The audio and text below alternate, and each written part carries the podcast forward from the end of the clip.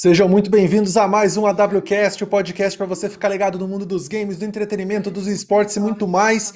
Estou aqui ao lado de Thiago Xisto, tudo bem? Tudo ótimo, e você, Petró?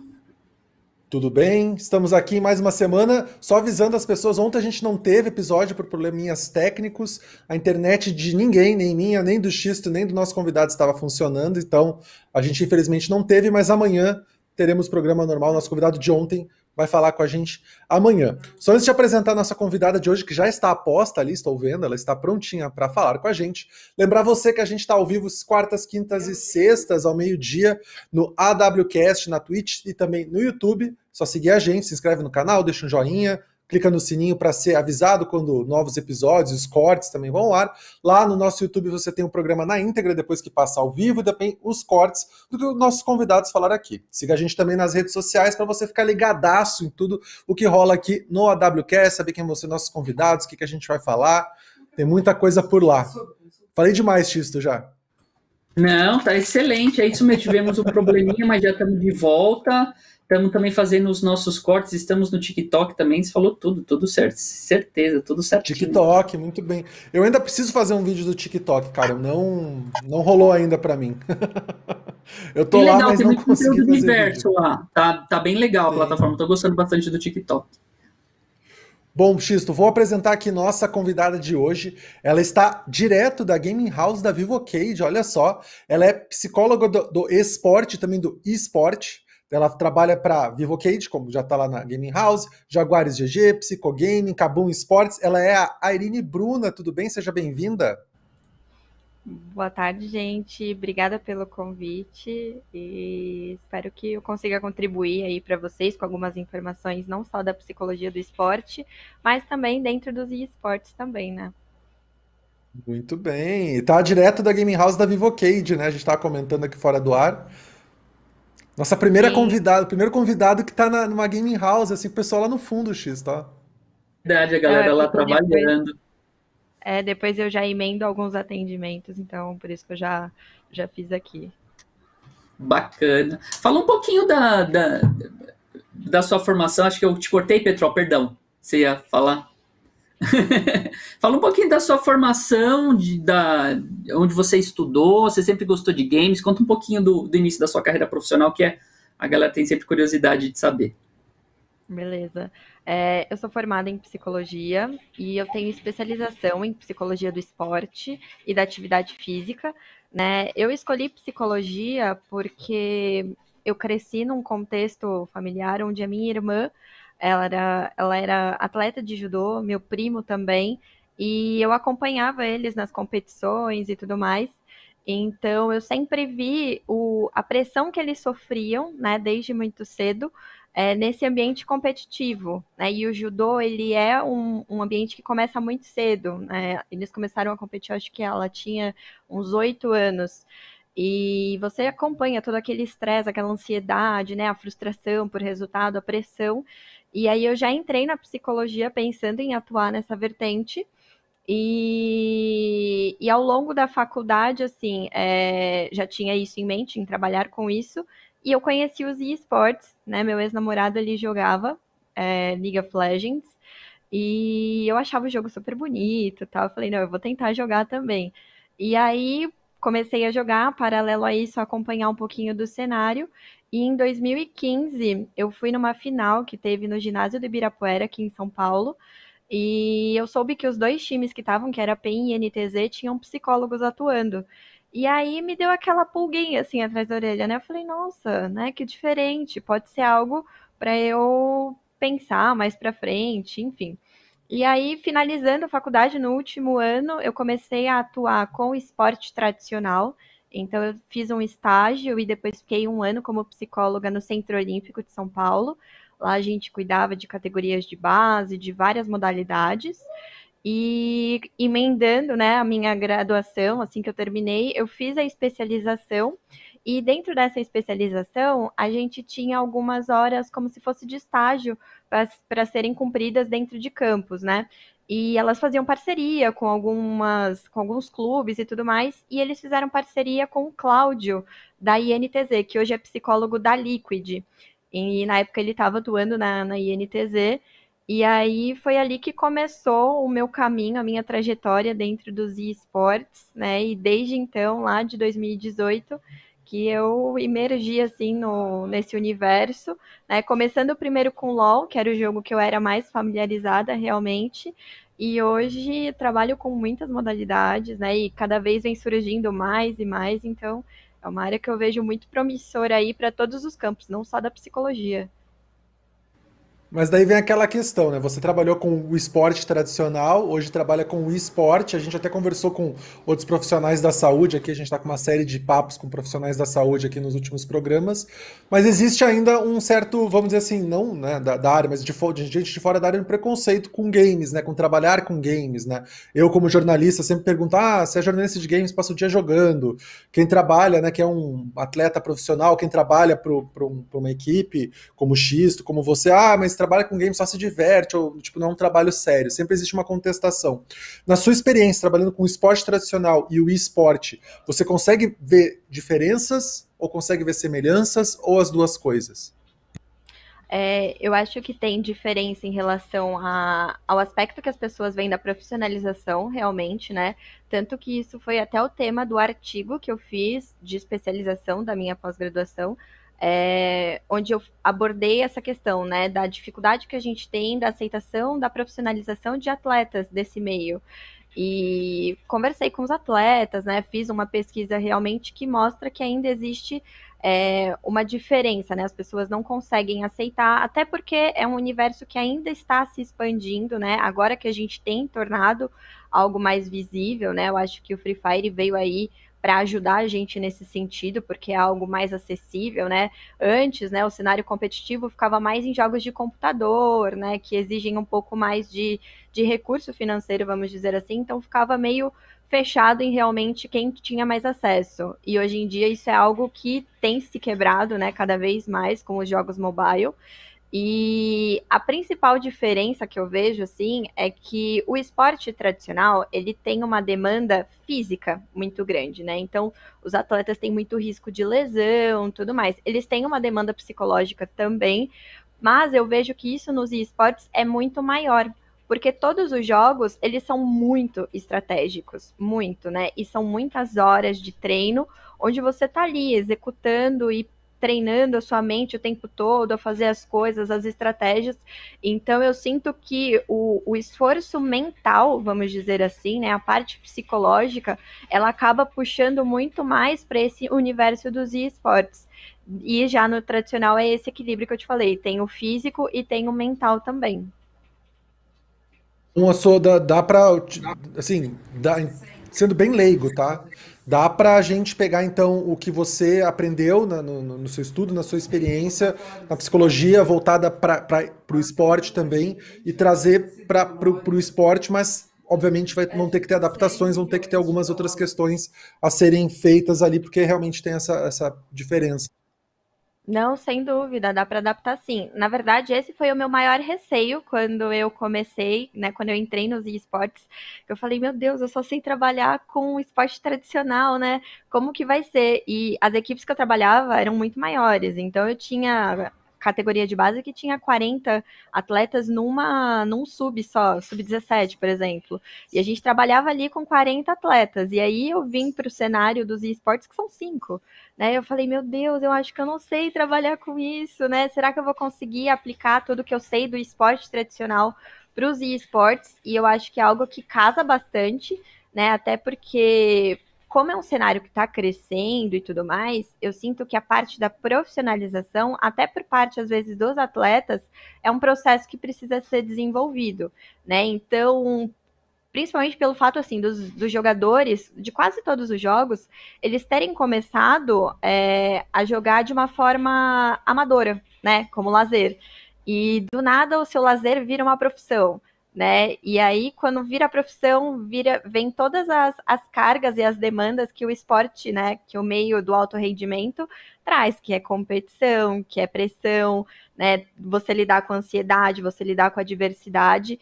Então, é um trabalho assim muito parecido nesse sentido com o que eu fazia lá no Centro Olímpico, com as atletas e os atletas de categoria de base, porque eu acho que o principal é você fazer com que o, o atleta de esportes entenda essa transição do lazer, amadorismo para algo profissional. E ali você vai ensinar realmente assim, né, e desenvolver as habilidades que são necessárias para você ter um alto rendimento, né, para você conseguir lidar com todas essas demandas.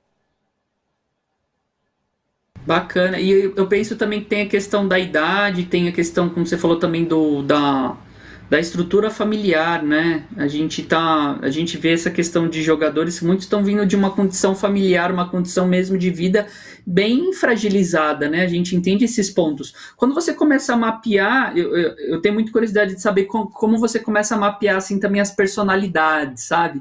Por exemplo, todo time tem um líder, né? Tem uma pessoa que assume determinadas responsabilidades e isso, querendo ou não, pode gerar um conflito com jogadores que talvez não sejam tão abertos para ouvir, aí entra na parte de comunicação. Como é feito quando você, por exemplo, pega uma. Vamos supor que, sei lá, eu e o Petro, a gente é uma dupla e a gente vai jogar um jogo competitivo. Como você começa a mapear, assim, nas primeiras conversas, as nossas personalidades, para saber mais ou menos como cada um se encaixa e, e, desenvolver o trabalho em cima disso. Eu tenho muita curiosidade de saber desse, desse primeiro mapeamento, assim, com do, do dos atletas. Uhum. É, como você falou assim, é um processo de mapeamento realmente, né? É, primeiro é entender a demanda, né, do, do porquê que o psicólogo foi chamado, é, porque às vezes a gente é chamado pela organização e não direto pelo atleta, né? Então entender qual é a demanda de acordo com a organização que ele vê dentro desses atletas, né? O que pode ser trabalhado. Em seguida, né, a observação ela é essencial para o trabalho do psicólogo. Então, isso já vai dando algumas ideias para a gente, né? E, e vai ajudando a gente a criar o nosso mapa mental, vamos dizer assim, de onde eu estou entrando, né? Como esse atleta interage no meio de um, de um jogo, né? A hora que ele está treinando, qual é a postura que ele tem. E aí tem o processo de anamnese, que é onde eu, como psicóloga, vou conhecer aquele atleta, né? Então, a anamnese nada mais é do que uma entrevista inicial.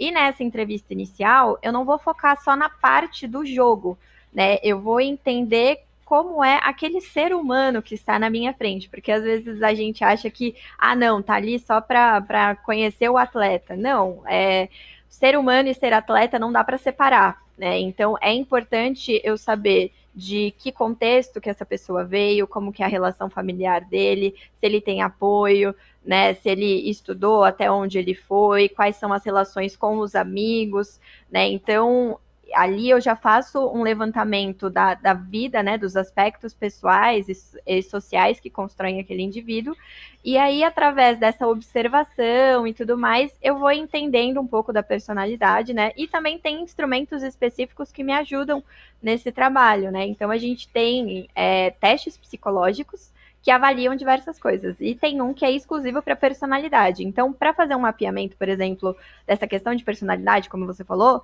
eu gosto de usar um teste, é, o nome dele é Quati. E ele vai dar o perfil é, tipológico daquela pessoa, né? Ou seja, é, a forma que aquele indivíduo interpreta as coisas, que ele recebe informação, como ele toma a decisão dele. Então, isso me ajuda a criar um mapa né, para saber como até eu, como psicóloga, posso falar com aquela pessoa, né, porque a gente sabe que personalidades diferentes é, faz com que cada um tenha uma reação diante de uma coisa. Então, um atleta pode ser motivado a algo mais, uma cobrança mais é, incisiva, de tipo, não, meu, confio no seu potencial, e outro já uma coisa mais calma, né, tranquila, de tipo, olha, né, como que eu posso te ajudar? Então, isso vai me ajudar é, nos atendimentos individuais a explorar as qualidades, né, e tentar melhorar os pontos que ainda não estão tão desenvolvidos. E o que é legal, né, desses resultados é assim, passar isso para os atletas, que eu acho muito importante, porque é um autoconhecimento, né? É ele se reconhecendo, porque tem vezes que eles não sabem muito bem é, lidar com os sentimentos e tudo mais, então eu acho que isso é uma forma super positiva, né? Eu sempre dou feedback para os atletas em relação a esses testes de personalidade, e isso ajuda muito também é, com a relação com o técnico, como esse técnico pode lidar com esses atletas. Porque o psicólogo, geralmente, geralmente, né, fica de duas, né, uma, duas vezes na semana é, com os atletas. Então, o técnico está ali todo dia, então ele tem que saber muito mais lidar, né, e conhecer essas personalidades do que o próprio psicólogo, né? É importante sim para mim, mas muito mais para o técnico também. Então é mais ou menos é, esse mapeamento. Isso que eu ia perguntar, e aí você faz esse mapeamento e como é que você aí trabalha com o técnico, né? Porque o técnico é uma peça fundamental ali para saber lidar. Ele tem, vão lá, cinco, seis atletas, muitas vezes ali, né, jogadores, pro players, que precisam uh, desempenhar suas funções bem numa competição. E aí você, como é que é, funciona essa parte de, de, comunicar o técnico, como é que funciona, como é que funciona não, mas como é que são as personalidades de cada um, né, para que ele consiga realmente, tipo, eu quando, quando, quando competi, até hoje no trabalho, eu eu gosto de, de ter um desafio, sabe? A, a cobrança para mim é me dar um desafio, então isso me motiva. Isso me né, permite que eu desempenhe melhor a minha função. Tem colegas meus que, tipo, oh, por favor, tem que ser diferente, né? Assim e tal.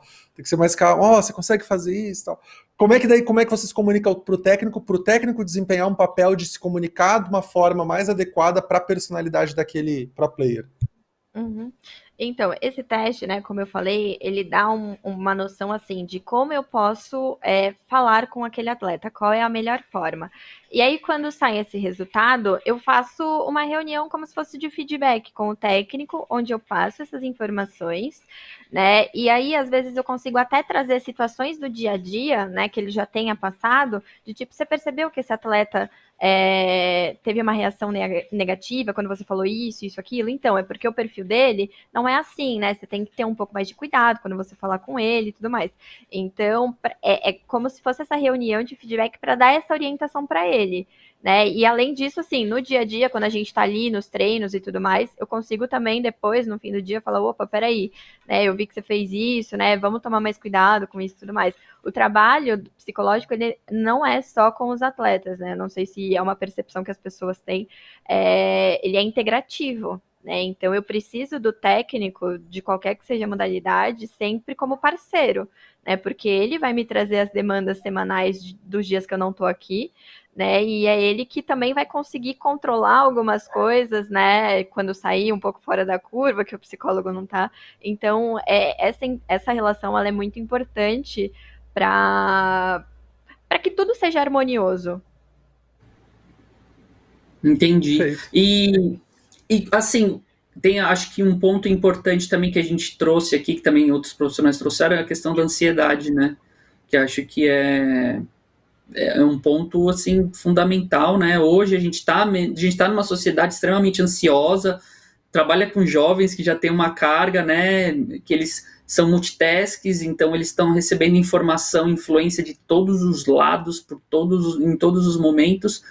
Quando você percebe que tem, por exemplo, um atleta, um atleta que está com. Um, todo mundo tem ansiedade, né? Todo mundo tem níveis de ansiedade, mas um atleta que está com um grau de ansiedade que pode estar tá interferindo em alguma coisa né? Que isso está sendo, por exemplo, alertado por de outros jogadores, está tomando decisão muito rápido, está tomando decisão sem se comunicar.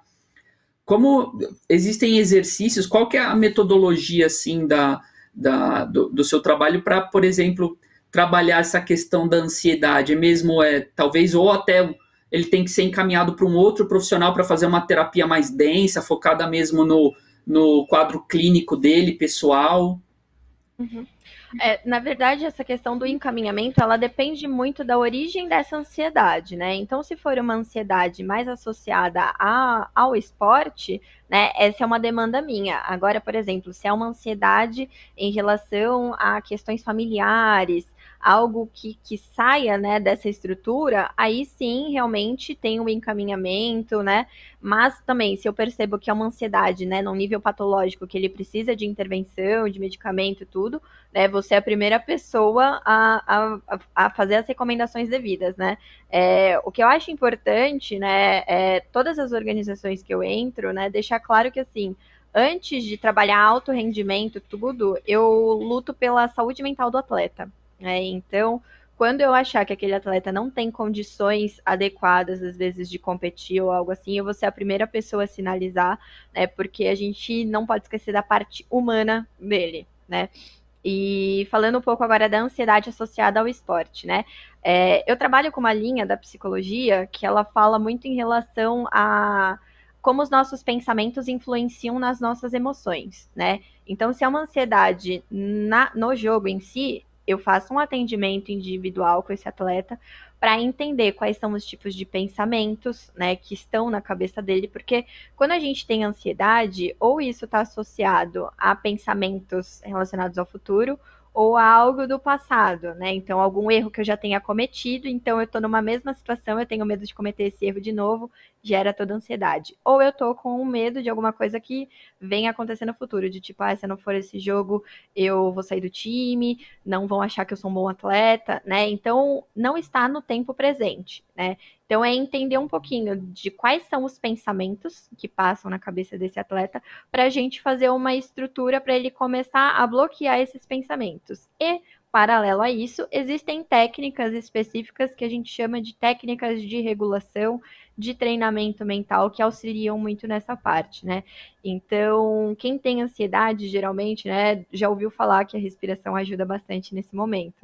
Né? Então, a, a técnica de autorregulação nada mais é do que você controlar o seu sistema para que ele chegue num nível tranquilo novamente, né? Então, quando a gente tem, né, está ansioso, a gente vai fazer uma respiração voltada para o relaxamento, né, que é a respiração pelo diafragma, onde você vai fazer uma contagem específica, e isso vai fazendo com que os seus níveis, né, tanto cardíaco quanto respiratório, deem uma diminuída, né? E isso também faz com que o fluxo dos seus pensamentos dê uma diminuída, porque você concentra na respiração que você está fazendo, então os pensamentos eles vão ficando secundários, porque você está concentrado naquilo que você está fazendo, né? O mesmo quando eu estou muito relaxado, quando eu não estou no nível de ativação legal.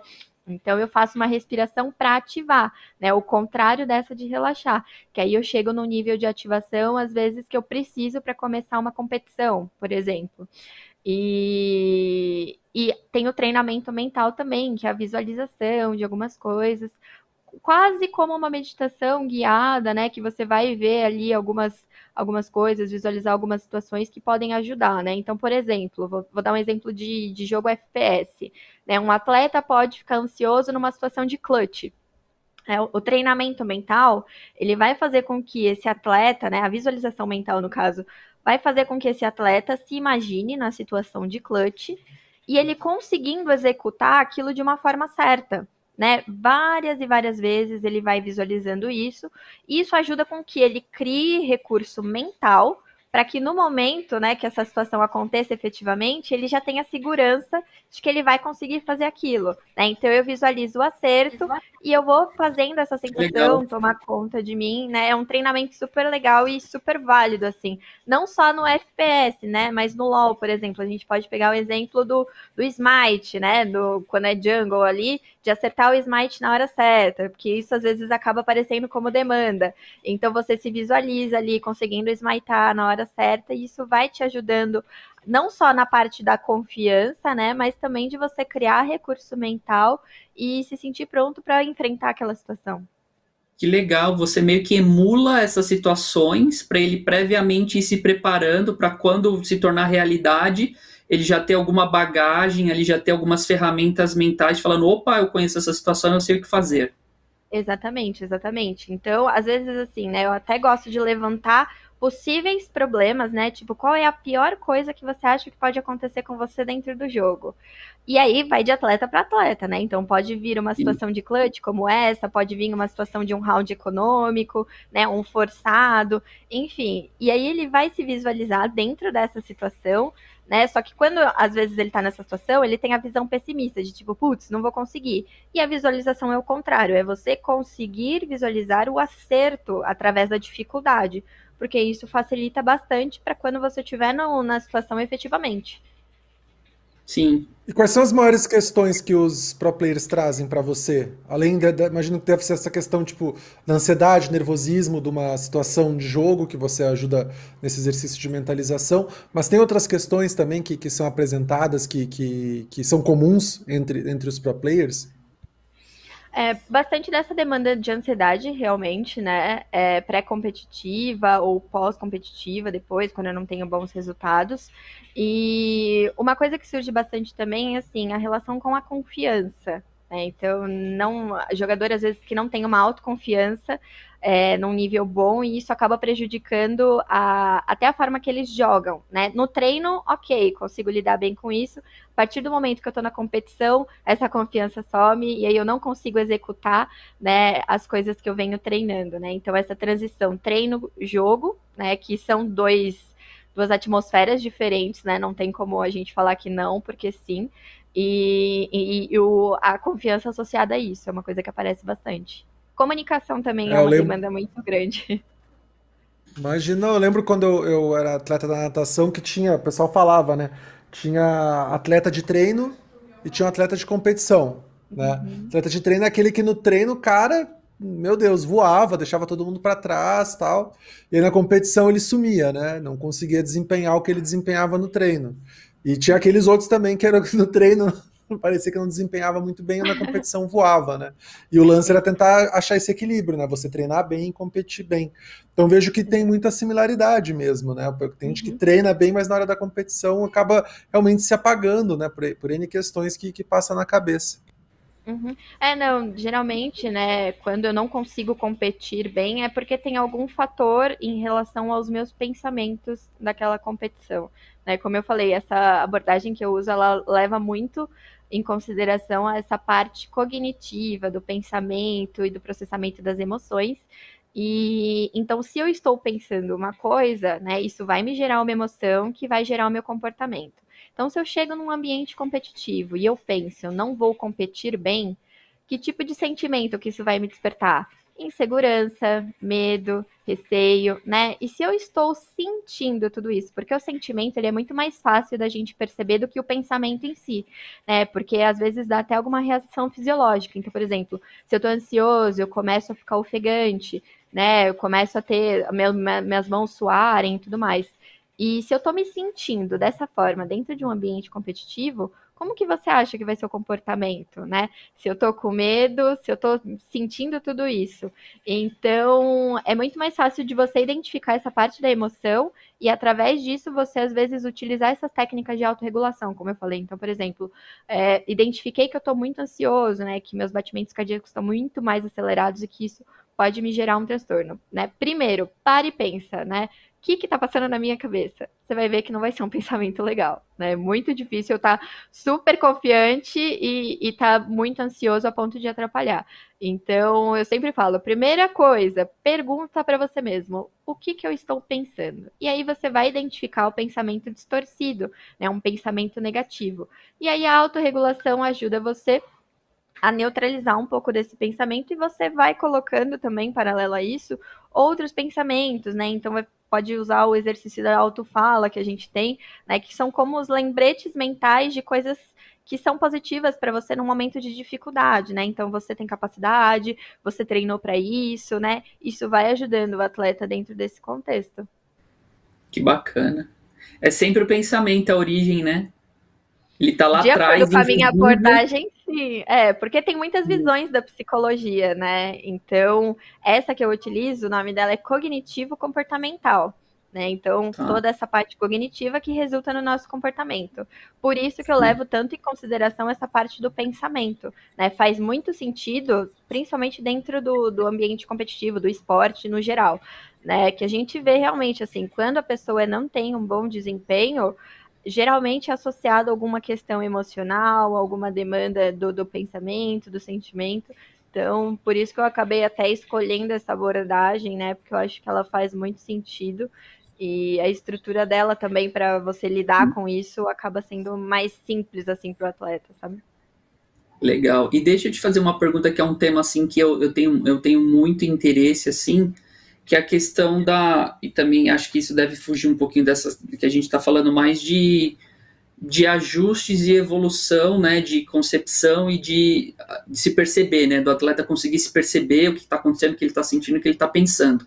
Mas acho que tem, tem algo que, que eu vejo, assim, que em outros esportes, em outros atletas, que quando eles falam que realmente parece ser uma chave também que quando liga de uma maneira correta, muda, muda o jogo, que é a questão da motivação. Uhum. É, eu, eu gosto de um exemplo muito bacana que é a série do The Last Dance, o arremesso final do Michael Jordan, que como um cara que ganhou a NBA, NBA seis vezes, sete vezes, multimilionário, maior esportista dos Estados Unidos, maior jogador de basquete dos Estados Unidos, campeão olímpico, como o cara não queria perder nenhum treino. Uhum. Tipo, no treino, ele tem uma, tem uma parte lá do The Last Dance que fala, tipo, um treino da seleção olímpica americana de basquete, que ele não queria perder nenhum treino. O homem ganhou tudo, multimilionário, mas ele tinha uma chama, ele tem uma chama que assim. E ele usava tudo, e ele conta isso, ele, ele dá alguns exemplos disso. De, por exemplo, num jogo anterior, o, o dono do outro time passou na mesa e não cumprimentou ele. Aconteceu isso, foi isso.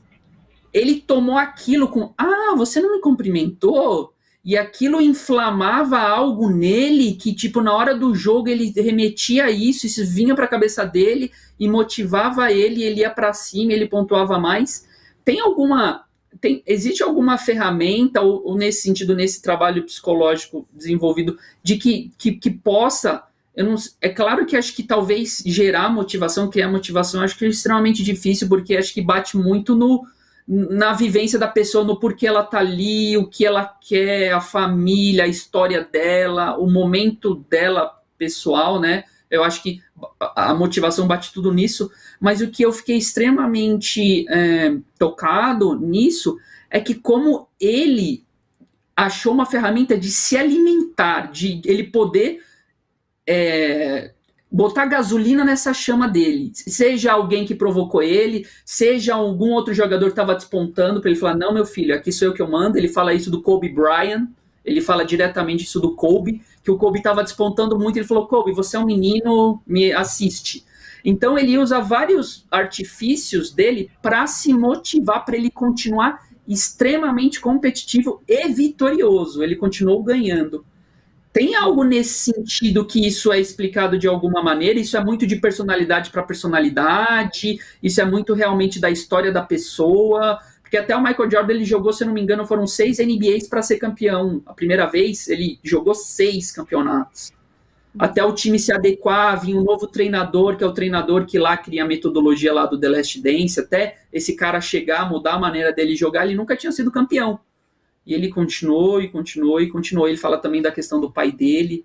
Isso, de alguma maneira, pode ser motivado, trabalhado, ou é algo bem específico do indivíduo mesmo, a questão da motivação, do porquê eu tô aqui, eu tô aqui, eu quero ser o melhor. Uhum. Isso, na verdade, é algo bem é, individual, né? Tanto que, assim, a gente divide a, a motivação em duas motivações, né?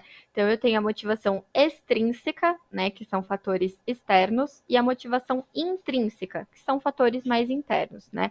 O Michael Jordan, né? De acordo com a trajetória que ele fez, né? Eu acho que ele é um atleta excepcional, fora da curva, né? Realmente, eu gosto de usar até exemplos dele, né? Então, eu tenho um livro que eu utilizo nas minhas atividades porque muito, né, por mais que seja um esporte tradicional e a gente esteja no, no, num contexto do, dos jogos eletrônicos, são muitas coisas que são aplicáveis, né?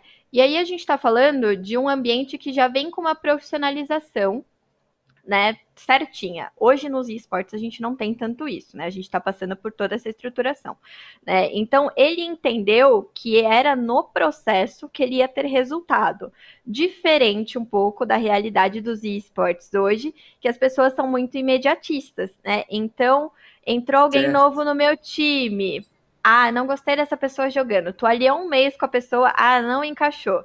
Não é assim, é processo processo. A pessoa tem habilidades para serem desenvolvidas, assim como a pessoa que está criticando aquilo, né? Então, o primeiro ponto é você entender o processo. Os resultados não são imediatos, né?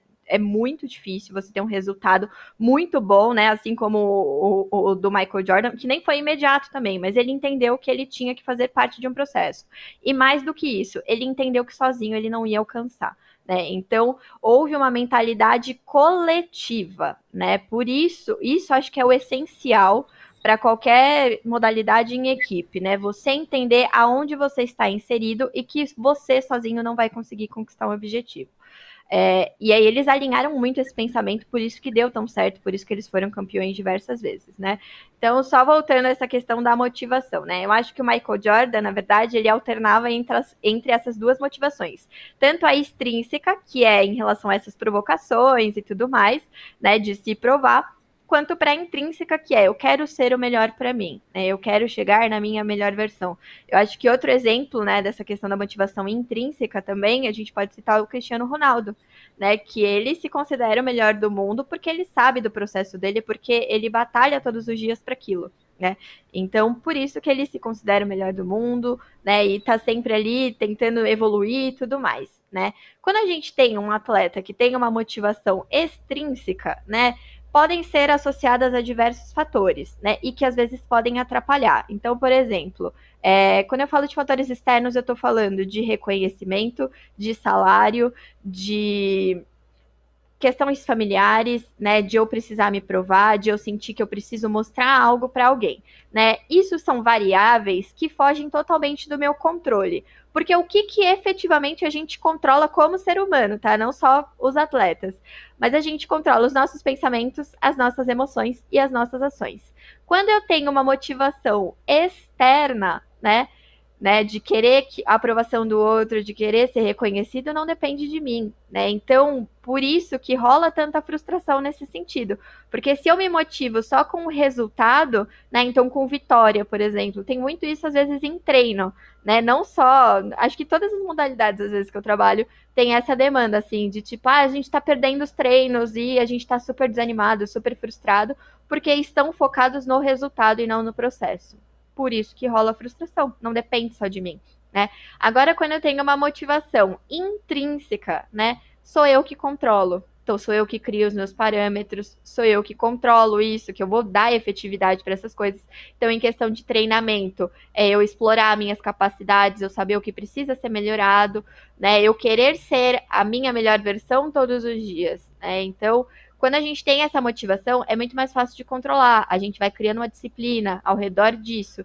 E externamente, com a motivação externa, no, isso acaba se perdendo, né? Então, eu acho que um dos pontos dos esportes hoje talvez sejam esse, assim, que a gente ainda peque em relação aos resultados, porque a gente, né, eu sinto que os atletas muitas vezes estão mais preocupados com os fatores externos do que internos, né? E até dá para entender um pouco isso pelo contexto que às vezes o atleta vem inserido. Então, é muito difícil hoje eu pegar um atleta que tenha é, recebido um apoio familiar logo no começo da carreira, né? Ou até mesmo depois que virou profissional, é, de ter esse apoio, porque às vezes os pais têm uma mentalidade mais tradicional, né? E você ser um, um, profissional de games, que isso, que absurdo, o que, que a gente está falando? Então, aí surge a necessidade de eu quero me provar para minha família, quero ter o reconhecimento deles.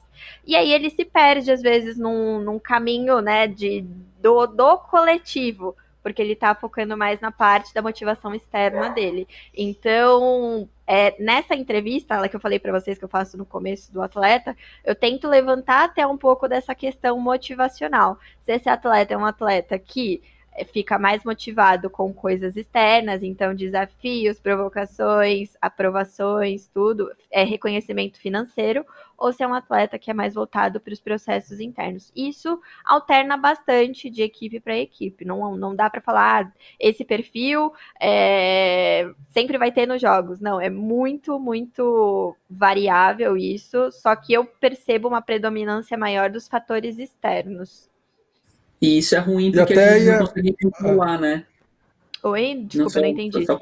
E esse é, é, é, difícil porque é um conflito que você não consegue controlar, né? Status, Exatamente. redes sociais, é todas essas coisas, né? Os internos são mais fortes, digamos assim, Exatamente. porque você tem um controle deles, né?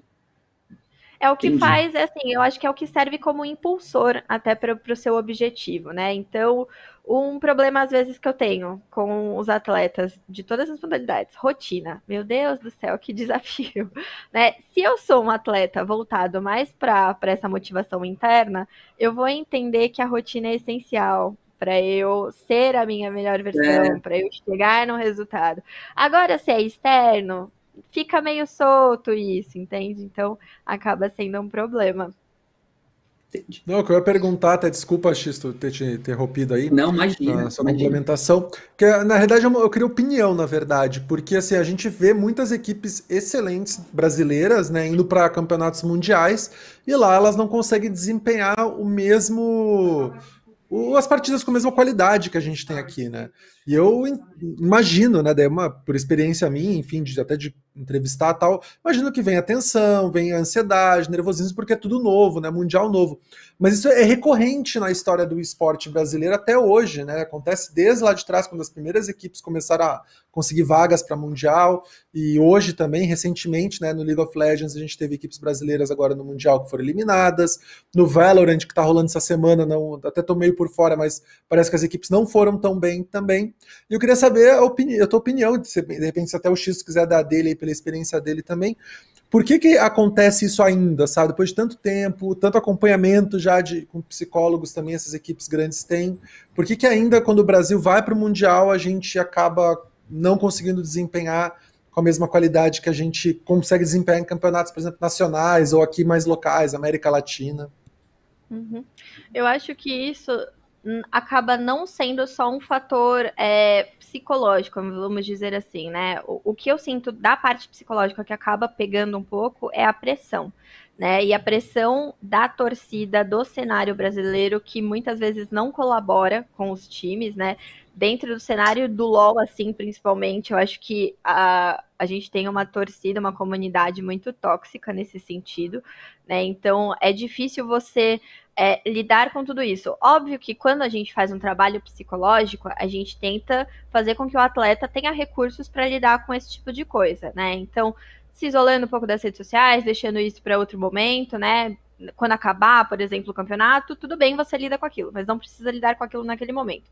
E o que eu percebo, né, do LoL, né, e o Valorant, eu acho que também tá passando por isso. Assim, é, em relação a, a treinos, realmente, né? A gente tem um nível, né? E, e, acho que todos os, todo, todo mundo do cenário tem essa consciência de que às vezes a gente tem um nível inferior em relação a essas coisas, né? E aí pode ser, às vezes, em relação à falta de bootcamp, né? De, de ter contato com outras regiões. Aqui no LOL, por exemplo, a gente está isolado no Brasil. A gente treina contra nós mesmos e acabou.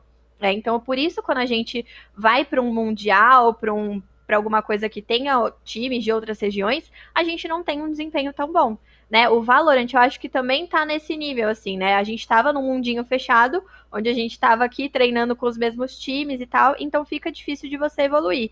Mas, em contrapartida, a gente tem super sucesso em relação a outros times, né? No Rainbow Six, por exemplo, o Brasil é um dos melhores, né? Por quê? Porque treina com times de outras regiões também, né? E a mesma coisa o CS, a gente tem equipes brasileiras que fizeram já história aí, né? E tem equipes que ainda estão lá fora e que quando vêm para o Brasil até mudam assim um pouco da, da forma que as pessoas veem o treino, né? Então, os times que ficam um tempo lá fora vêm aqui, vêm, começam a bater em todo mundo, fala: "Nossa, peraí, a gente tá tá um nível abaixo". Então, eu acho que essa diversidade do treino acaba limitando um pouco nesse sentido. Por isso que os resultados às vezes não conseguem é, ser tão satisfatórios nesse sentido. Mas se a gente parar para pensar dentro da realidade brasileira, né, tanto do LoL quanto do do Valorant, a gente tem um bom desempenho. Só que quando a gente vai lá fora, a gente vê que é, a gente está isolado como se fosse numa ilha. É, não, é, só para lembrar que Rainbow Six foi campeão mundial, né? Equipe brasileira, né? Foi uma final brasileira, né, no Mundial Sim. agora. Então, só lembrando isso aí, porque realmente Rainbow Six e CS, uh, eh, o Brasil tem histórico aí muito bom no Mundial. Mas no League of Legends e no Valorant, infelizmente, ainda não chegou é. nessa hora. É. mas essa questão acho que pega mesmo, assim, na minha humilde opinião, é essa questão geográfica mesmo. A gente está extremamente isolado das regiões, né? É questão de, de servidor mesmo, de acesso, de poder, por exemplo, jogar com os times europeus, times asiáticos, que são os melhores, né? E para você ser o melhor, você tem que jogar contra os melhores. É, porque daí você vai um nível, nível, invariavelmente o nível, seu nível vai subindo, porque se as galera tá lá, então você vai gradativamente subindo, né? É, é, igual se a gente for pegar futebol, compara time brasileiro, o campeonato brasileiro com, com, por exemplo, a Champions League, o campeonato espanhol, o campeonato português, o campeonato italiano, essa questão mesmo. E a gente sofre pela nossa moeda também, né? Esse é um ponto também que a que foge um pouquinho do conhecimento das pessoas, mas, por exemplo, a Cade sempre trouxe pessoas de fora, ela tem um histórico de trazer jogadores.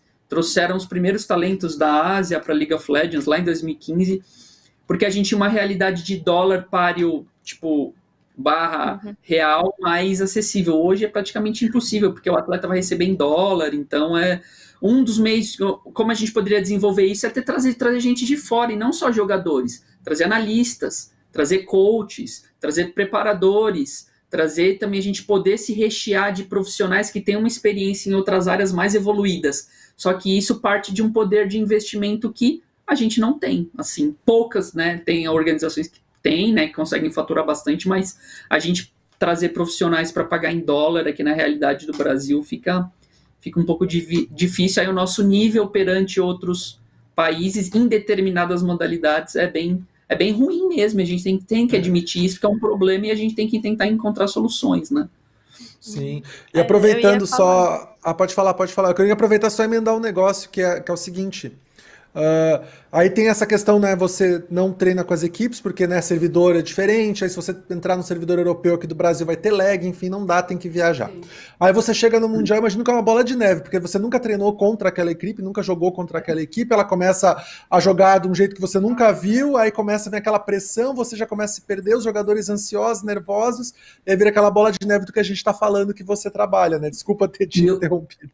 Sim.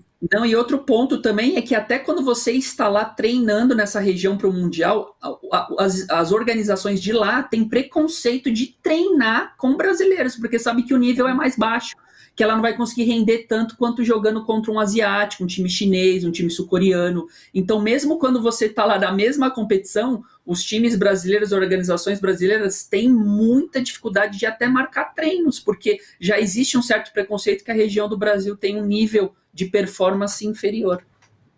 Uhum. Não, é isso mesmo. É, conheço diversas histórias em relação a isso, né? A esses bastidores realmente do, dos mundiais que a gente vê com relação à dificuldade de treino, né? E só o que eu ia falar, né, foi o ponto que o Xisto trouxe mesmo, realmente, assim, em relação a nivelar um pouco, são as importações, né? Então não é à toa que a gente vê, às vezes, um time tendo um melhor desempenho no CBLOL, por exemplo, porque tem jogadores coreanos, né?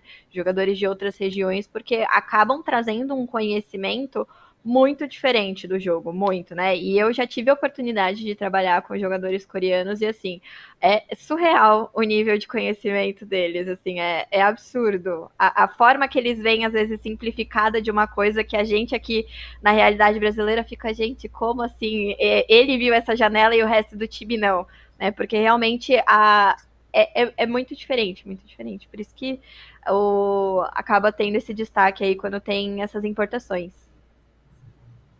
Ah, sensacional. É, não, eu fico pensando, né? Você tem tudo novo, e aí você tem um desafio, e aí já começa tudo errado, porque você está no Mundial, começa a vir aquela. Daí eu comecei a me imaginar, sabe? Aquele frio na barriga, aquela, meu Deus, o que eu faço agora? Eu não consigo né? reagir. E, enfim, aí não, não, é, não tem muito o que fazer naquele momento. É, e você não tem tempo, um tempo, né? Por exemplo, vamos ah. pegar uma Copa do Mundo de futebol não é um campeonato, é um torneio. São tipo, você tem três partidas para você ir para outra chave. Se você perde dois jogos, você já está eliminado. Aí você vai para umas oitavas de final. Se você perder oitava ou quarta, você já está eliminado. Então é muito rápido, é um torneio muito rápido. E você não tem, por exemplo, você não tem tempo de evolução. Você tem que chegar num ponto já muito bom, o time muito bem já treinado, né, bem conciso, bem unido, porque você vai ter que decidir a sua história ali em três, quatro jogos. Se você perder dois, três jogos, você já está eliminado. Então é, é cruel também nesse sentido de que não existe tempo de recuperação. Você tem que estar tá bem desde o primeiro jogo. Né? Muito bem, muito que bem. A Irine, Queria agradecer sua participação. Você falou que tem um compromisso agora, né? Então eu vou agradecer sua participação aqui. Obrigado por conversar com a gente. Queria uh, que você deixasse seus contatos também, suas arrobas, para quem quiser entrar em contato com você para diversas questões, né? até contratar você para trabalhar ou para tirar alguma dúvida também. Por favor. É, primeiro, queria agradecer o convite de vocês, né? É, a psicologia dentro dos esportes é relativamente nova, né? Assim como todo cenário. Então, eu acho que quanto mais a gente compartilhar, né, os profissionais que, que estão envolvidos aí na área, é, compartilharem um pouco do que a gente sabe, né, da nossa realidade, eu acho que isso é um processo de construção cada vez maior, né, e ajuda as pessoas a entenderem que existe espaço, né, existe demanda, e é o que eu falei, cada vez mais surgem mais e mais modalidades, então trabalho psicológico não vai faltar, né, então, pros para os estudantes de psicologia, né, ou pessoas que, que estão aí querendo ingressar na área, é, acho que vale a pena investir realmente, né, acompanhar um pouco do cenário, porque tem espaço para todo mundo. E Fico feliz de ter compartilhado um pouquinho aqui das minhas experiências com vocês, né? Espero que tenha sido satisfatório de alguma forma, que tenha esclarecido alguns pontos. E as minhas redes sociais é o meu nome mesmo, né? Então, arroba Irine Bruna, tanto no Instagram, Twitter, Facebook, consegue me achar por lá. E quem tiver dúvida, alguma coisa, quiser bater um papo mais sobre psicologia, é só me acessar nessas redes que eu sempre respondo quando tenho tempo disponível. Muito obrigado, ó, sensacional e inclusive tipo gostei da mensagem, né, de estimular estudantes de psicologia, porque é uma área nova, uma área que vai crescer, está crescendo muito, né, que é um espaço aí para mais gente poder trabalhar, né? Muito importante mesmo esse, esse recadinho aí. Sim. Não, sensacional, muito obrigado. Acho que foi, aprendi bastante. É muito bacana quando a gente tem ideia das coisas, aí vem um profissional e explica, né? Traz a parte teórica. E muito obrigado. Eu que agradeço. Obrigado gente. mesmo. Quem quiser seguir o Thiago Xisto, arroba GG. Quem quiser me seguir, arroba Gustavo Petró, tudo junto. Não da Colômbia, né? O brasileiro aqui é o mesmo. Siga a WCast em todos os lugares, arroba WCast, WCastBR. Estamos ao vivo, ao vivo não, ao vivo, quartas, quintas e sextas, ao meio-dia. Você pode acompanhar no YouTube a íntegra do programa depois, a hora que você quiser. Tem também os trechos com o que os nossos convidados falaram lá no YouTube. A gente está na Twitch sempre ao vivo também. Tem rede social, tem Instagram. O Tito falou do TikTok, o Xisto falou do TikTok né? Tem o Instagram, tem Twitter, então fique ligado Twitter, em tudo aí. A gente ainda tem que fazer um TikTok aí você, hein, X? Quando voltar a presencial, é a gente faz um, um TikTok, uma dancinha nós dois aí que tá faltando. Eu apoio. Vamos, vamos. gente, muito obrigada. A Irine, muito obrigada pela conversa. Estaremos de volta amanhã, a partir do meio-dia, ao vivo, aqui com vocês. Muito obrigado. Até lá. Obrigado, pessoal. tchau. Tchau, tchau. Tchau, tchau.